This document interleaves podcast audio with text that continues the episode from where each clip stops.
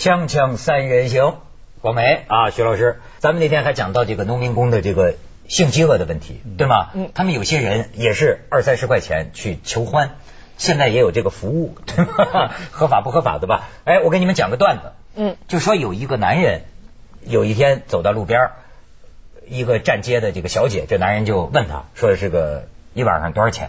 这小姐说二百块钱，然后这男的说二百块钱是不是让你怎么着都行？那小姐说可以，男人大喜，好，给你二百块钱，跟我到火车站排队买票去。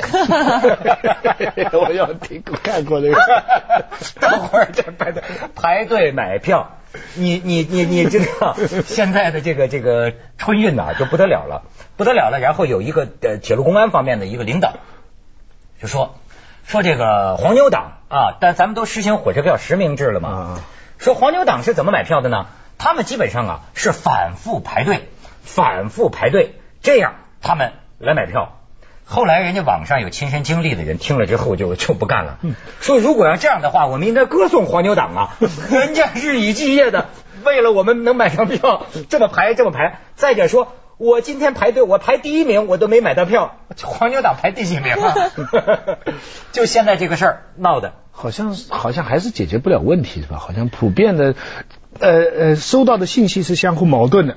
电视里采访都说好啊，有了实名制我们就好买票了，我看到都是这样。但网上好像得到的反应好像是说解决不了问题。你知道他们的招儿，人家都说出来了。这个黄牛党啊，牛到什么程度啊？有一种先进的机器啊，叫做这个电话追拨器、电话追加器。你让他给你订票，他这个电话呀，不停的拨，不停的拨，就是就就一个号码，哇，他一直这么拨，所以他总能给你抢到票。然后呢，让你到售票窗口去拿票。所以甚至有人说啊，有的人拿了票，你给不给黄牛党钱，这就看你良心了。什么招都有。广美是不是嗯没有买火车票的问题，所以没这个体会？但我有买飞机票的问题，今年可能要打破我自己离家工作十几年的记录，就是回不了家过年了。怎么买不到机票？买不到机票是一个问题，然后后来也是因为工作的安排，今年要要入进剧组，然后他们告诉我说要拍到年三十，但是我们中午就让你走哦。哦，非常大的票吗？好，当然不可能回不去了，肯定回不去了。我的天哪！但是那个那些高速铁路现在是不满座是吧？有因为票价太贵是吧？不知道有这么一个新闻，我记得广美刚才还跟我说是怎么说，一个什么高高速铁路还是一个什么呀？就是呃实实施了实名制之后呢，那可能一下子这些黄牛们这个措手不及吧，嗯然后就一辆应该可以在一千多人的一辆从深圳开出的列车，车上只坐了一百一百一百名乘客，因为可能名字什么都对不上，或者是票没有卖出去，你说的是高速的还是一般的火车？应该就是一班第一班实名制的火车、那一列车班。起起了效果了。呃，起了不是起了效果，人家现在怀疑为什么空那么多？没有啊，现在所以现在网上有一句非常流行的话叫“请不到假”。请啊，对对对对人家问他们说为什么 为什么车上空这么多人？他们说哦，因为这些人买了票之后，但是请不到假，所以回不了家。说几千人同时叫做，所以现在有个时髦的词儿叫被请不到假，他的解释。但是私下里人家怀疑，当然我不，我觉得啊，铁路部门也很辛苦，可是我不能不承认，很多呃，反正是是民间的怀疑是指向铁路部门，就是说你们内部有没有跟这个黄牛党勾结？你们有没有把这个票源给拿走一大块？到底有没有这种事情？呃，反正是有人在说，所以有人不是讲还还讲那么一段子嘛，说啊这个 呃听人电台点歌，说我也想点一首歌送给那个铁路部门的工作人员，说你点什么？说我点陈小春的《算你狠》，这表达一种民间的一种至少是猜疑，但是我们嗯有有证据吗？在现在在中国的这个民间的这个这种非非法的这种犯罪集团哈、或者说你说他犯罪也许太重了，就这种一他的技术水平已经很高了，呃一部分他是跟执法部门联合获得，还有一部分原因是因为惩罚实在是很轻。比方说，我们整天我无数次反反复复可以收到这样的短信，就是说你在沃尔玛消费了八千块了，你的你你的什么卡刚用了多少钱了，你们知道过吧？这常我开始第一次我还傻乎乎的都进，还到公安局去呢，还问呢，后来被他们笑了一通，说这种太多了。还有冒充说他是银联卡的什么保卫部的什么什么，总之是冒充警方、冒充商业机构、冒充什么东西。还有说你还最常见的是说你把钱打进这个户口吧，你们收到过没有？对吧？莫名其妙的我换换号码了，哎哎，什么什么把钱打进户吧，就是大量的诈骗吧。这种说严重就叫诈骗。最近我看到一个消息说，这个呃那个手机那个电信局啊，采取措施要把这些东西跟黄段子一起，你发几百个就停机。哦，你看到有有有个消息吧？呃，看到这个消息我就有两层困惑了。第一层困惑就是对于黄段子他们是怎么界定的，标准是怎么样，是否群群怎么来说哈？是否是有次序的呃检查大家的私隐？比方说，他要他要检查你们的黄段子，他要检查你们的内容有没有侵犯公民的私隐权，这个我已经是一个问题了，我们可以聊的。但是私隐权呢，我插你一句，我现在觉得深圳公民的私隐权有一个案例啊，我今天看报纸说的严重侵犯呢，就现在就是五百块钱买深圳一个小区所有住家的这个电话信什么住址 信息门牌号码。然后这个国土资源部门就是出来就是讲，绝不是从我们这儿泄露出去的，那是从哪泄露出去的？就是多少？那是千家万户啊！这个这个隐私信息全可以卖。他呃，你房子刚搬进去还没装修呢，你就会收到一大堆装修公司的广告。哎，你很多有这样的情况，对不对？小孩还没出生呢，各种各样的奶粉呐，以及什么托管呐，那些信息都来了。你看，这不都是信息外泄吗？这些信息外泄，从社会上来讲，就是你是一个呃呃，本来是一个法，那就商业机构或者政府机构，你的信息呃转到了人家私人的牟利的集团手里。那这是讲复杂化，讲生动化呢，说不定就是老公转到老婆手里。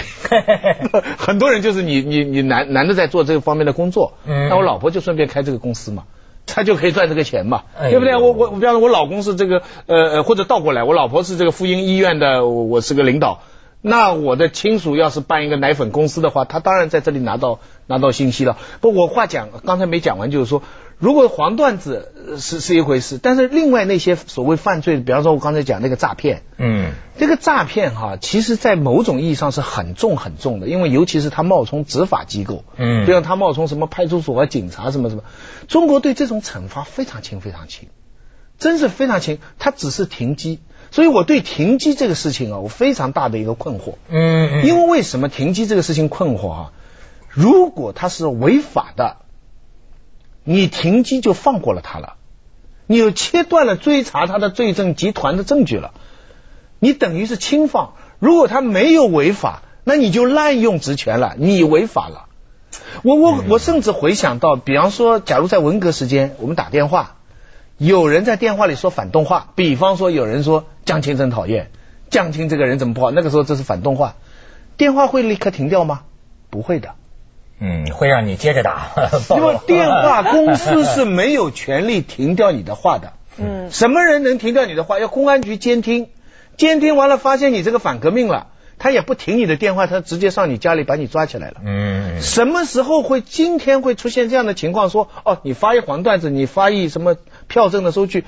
没有法律制裁，只是停掉你的手机功能。我觉得这里边好多东西乱了。不，但这问题是这个消息的真假，我还没看到什么什么事。我我是你看到的，是有有一个广东省那个通讯管理局的副局长。反正吧，现在这个事儿，什么是合法，什么是这个非法，有的时候啊，你也说不太清楚。咱就是说，大家对于这个这部门那部门有种种的这个质疑，其实这个部门自己啊。也吓得跟孙子似的，你知道吗？他他对于你一旦有个什么反应，他的这个决策，我跟你讲什么事儿？最近就是咱还说这个春运这个事儿，你看看这个这个这个这个照片，我给你们看一个照片，就是哦对，在东莞，你知道吗？这几天说这个网友啊同情东莞这个车站的站长和书记被免职的啊，那个帖子顶着十八层楼高，因为有这个照片，你再看下一张。就是说，东莞站台上的这个工作人员呢，铁路工作人员协助这个乘客啊，塞到这个从窗户里塞进去，因为门已经堵死了，是吧？那那个是一个过站车，只有四分钟的时间，根本就不可能来不及让所有的乘客下车上车，所以在这样的情况之下，很多人爬窗户，所以就有一些所谓的有人算嘛，就说四分钟的时间，一千五百人挤上这个火车，说有个站台的工作人员是看着流眼泪啊，就看着他们上不了车着急，所以这么推。但是呢，照片在网上传播开以后，那么铁路部门的他这个领导吧，大概看见觉得对我们形象不好，把他免职。但是这一免职呢，反倒惹起网上的人的同情，说人家这种实在是有同情心呐，这个送温暖呐，这个铁路工作人员，你现在就是这个现状嘛，他协助你塞到窗户里，典型的情与法的冲突。咱们接一下广告，锵锵三人行，广告之后见。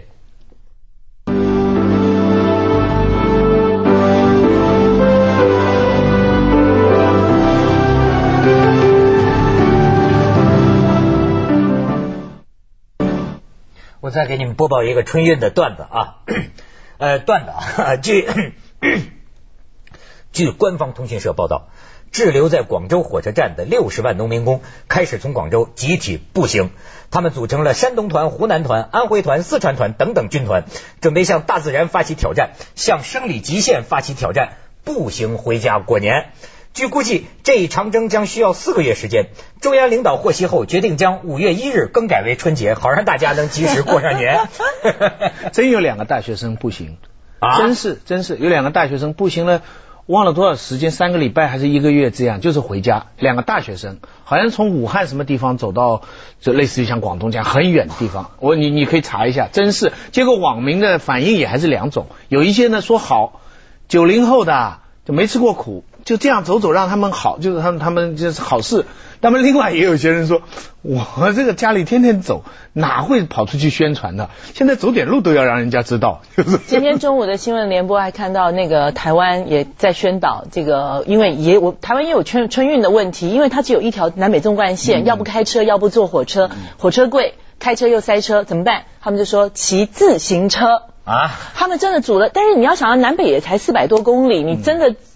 不不用到五一，不用到五一。是，咱们能不能过个这个低碳的春节，号召全国人民都步行回家？这个在这中国这个问题啊，有没有黄牛党或者铁路部门有什么问题？呃，可能都有啊。但是它毕竟有一个这个这个搬运人口，这个他们就讲嘛，说是这个索马里，呃，这个这个不不不不不不是索马里了，海地发生地震。说是听说中国救援队第一个赶到现场，奥巴马很生气，责问美军这个司令为什么中国的那么快？那美军司令说我们只有过两次世界大战的经验，中国人不同啊，他们每年春节都要搬运三亿人口 从海南搬到黑龙江，等于一次世界大战，他们这方面的效率惊人呐。我中国的这个春节啊，现在想想真是有时候仔细想想，这个很吊诡顶吊诡的现象了，就是说什么呢？呃，中国人的春节是大家都知道非常功利化的一个节。以前农村社会一年到头了结账还债，然后春节碰到的都是跟钱有关，发财，对不对啊？啊，这个祝福放鞭炮，总之是一个非常是世界各种各样的节日里边最功利化、直接跟钱有关的，用符号来表达发财的这么一个节。可是。为了表达这个祝愿，为了表达发财，实际上花去的钱不得了，真够呛。就是因为以前中国的总量小，现在的中国现在三十三万亿的这个 GDP，所以现在如果谁做一下统计的话，中国春节所停工啊、运输啊。庆祝啊，吃啊，所有这些花费啊，差不多等于一个小国家的总产值了。现在中等国家的总产值都去掉了，已经。呃，现在听说网上啊，就已经有那个就回不去的，估计也不愿意再费这劲了。回不去的单身男女们自己这个组织春节派对，互相勾连，说正好呃国庆节不是国庆节，春节晚上还是情人节呢，说咱们一起凑一凑，来个 party，他搞搞这种小部落啊。问过一个民工，我问过个民工，每个月就在深圳两三千块钱的。我说你要回家一次要多少钱？他要一万块啊？不至于吧？他为什么呢？住哪儿呀？就湖南乡下，乡下，乡下。为什么呢？他要给父母钱呢？那我的意思就是说，我说你给父母钱，你就算不回去你也得给啊。他说会少一点，你过年的时候要多一点。还有啊，他说你亲戚 亲戚啊，所有乡下的人亲戚多嘛，你跑去你都，因为他们都是你到外面打工的，都算是有钱的。所以你回去你不给你难为情的，而且这是他一年到头也是一个工作的动力，就回家可以拍拍，还有红包啊，红包最少小孩都是一百块一个，那小孩上百个，各种各样的亲戚那是几十个是随得去的。所以你想想，所以一个他在这里辛辛苦苦生活一年工作，最后回一次年，就是一年的真的一个经济大结算，哎呦，一万块钱。为什么这这是非常具体，他拍给我所有的这不不不不不这这些，而且呢，这个年年都有。我今天看这个这个手机短新闻呢，又又出现了，就是说在特别拥挤的火车上啊，人会小偷不是不仅是小偷，小偷不用说了。你说最近中国有个商机啊，就卖给民工那个内裤，能藏钱的那个 内裤。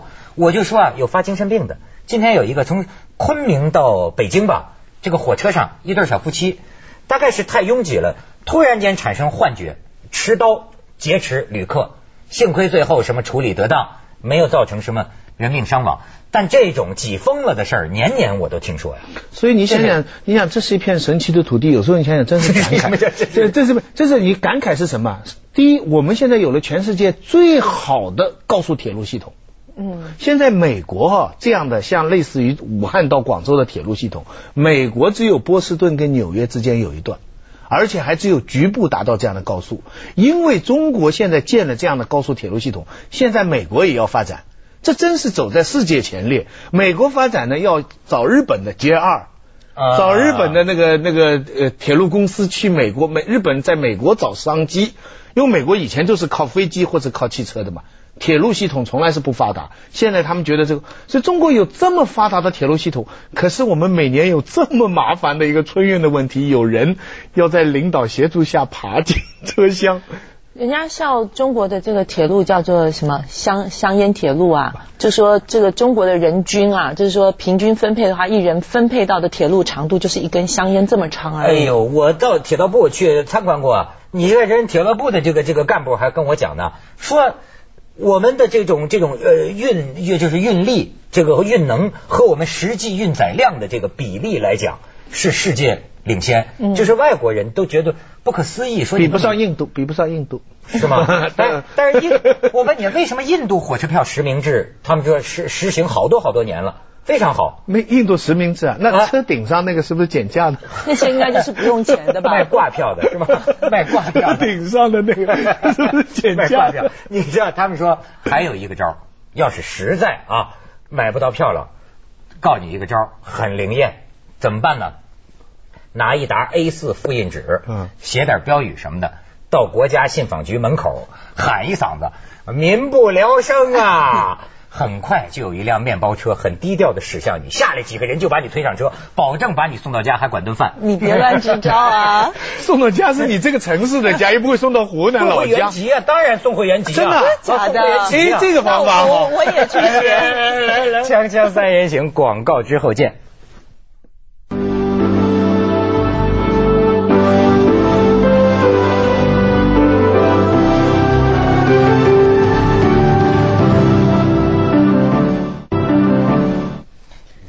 想讲什么？